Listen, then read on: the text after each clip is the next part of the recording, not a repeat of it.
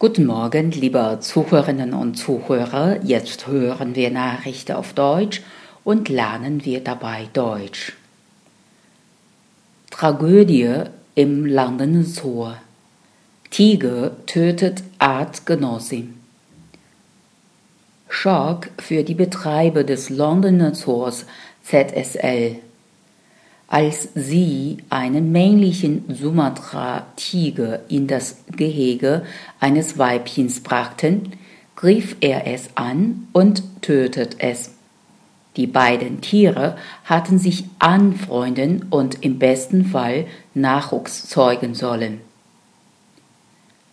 Der siebenjährige Tiger Asim aus Dänemark war im Rahmen des europäischen Erhaltungszuchtprogramms nach London gebracht worden und hatte zunächst in einem Refugium neben dem Gehege des Weibchens Melati gewohnt. Dort sollte er sich zehn Tage lang an seine Umgebung gewöhnen und auch seine drei Jahre ältere potenzielle Partnerin bereits sehen und riechen können.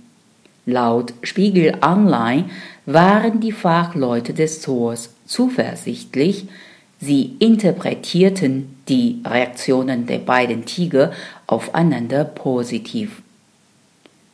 Am Freitag, den 8. Februar, entschlossen sie sich, die Tür zwischen den beiden Gehegen zu öffnen, so dass sich die beiden Tiger erstmals begegnen konnten.